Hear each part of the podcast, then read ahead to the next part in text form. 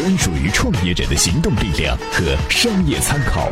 充电时间，TMT 创业者频道。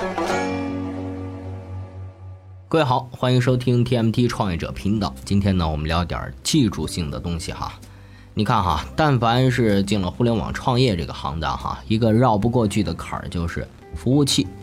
服务器有物理服务器和后来的云服务器之分。创业初期，如果不想来回折腾物理机机架布局哈，你可以选择云服务器。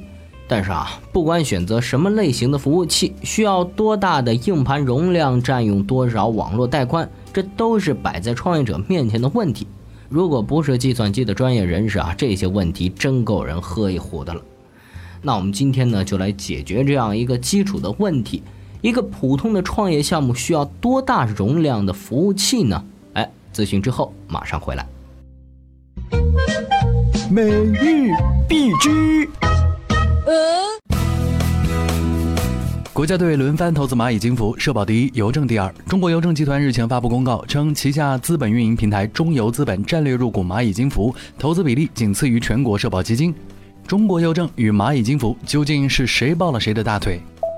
谷歌金秋重返中国大陆，谷歌 Play 打头阵。《华尔街日报》报道，谷歌公司正与中国政府和手机制造商洽谈，在中国推出新的安卓应用商店，有望在秋天落地。谷歌是要给每部安卓手机都装上他们家的应用商店，如果这样，市场也是大的没边儿。三网融合说了五年，这次真的能动吗？九月四号，国务院办公厅印发《三网融合推广方案》，方案明确了试点各阶段任务已经基本完成，应加快全面推进三网融合，将广电电信业务双向扩大到全国范围。只说政策不谈时间，看电视、打电话、上网用一根线的时代还得且等。不打不成交，黑莓斥巨资收购老对手。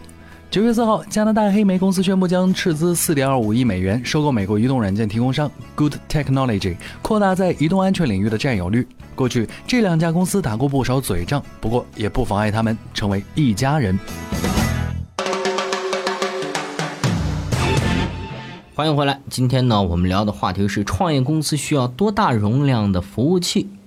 哎，你想要知道哈，平均每个用户在服务器上留存多少数据？其实啊，这并不难。把想要做的业务告诉身边的专业朋友，通常呢，他拍一下脑袋就能大概知道，通常每个用户需要多少的存储空间。拿一百兆的存储空间举例哈，对一个用户来说，一百兆意味着能够存放五百到一千张适合在移动设备上观看的照片，或者十到二十条经过处理的短视频，又或者看不完的文字、下不完的订单、数不清的链接等等等等。一百兆哈，对应一个活跃用户是完全够了。我们接着再来看用户数哈，任何只看流量不看用户的行为啊，都是耍流氓。一万用户对创业团队来说，哈是一个不错的体量。一百兆乘以一万用户就是一千 G 的数据量。当然还要考虑用户的活跃比例，不是每个微信用户都喜欢发朋友圈视频啊。僵尸用户就不会占用这个存储资源。假设创业项目的用户活跃率是百分之五十，一万个用户只需要五百 G 的容量就够了。那是不是一个五百 G 的硬盘就能解决问题了呢？当然不是，要考虑的因素啊还有很多。为了安全起见，不会让设计容量百分之百的用满啊，经常处于满负荷状态，容易崩溃。而且一旦遇到 APP 爆红、黑客攻击什么的，服务器啊容易挂。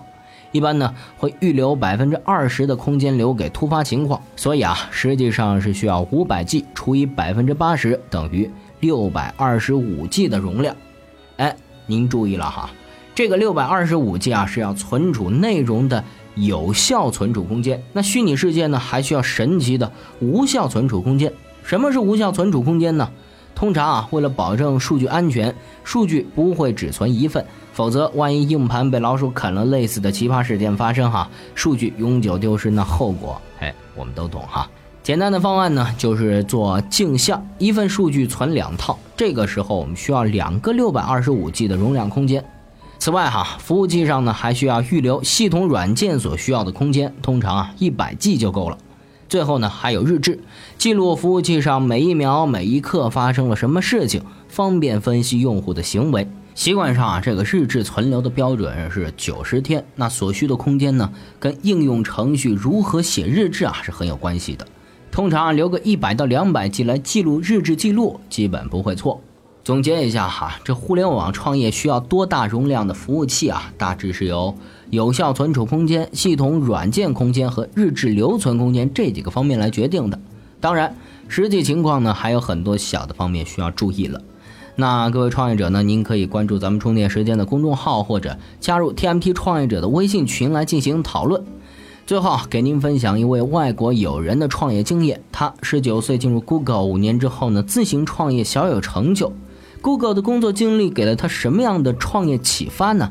今天您在咱们充电时间微信公众号回复“谷歌”两个字，就可以看到相关的文章了。好了，感谢您的收听，咱们明天再见。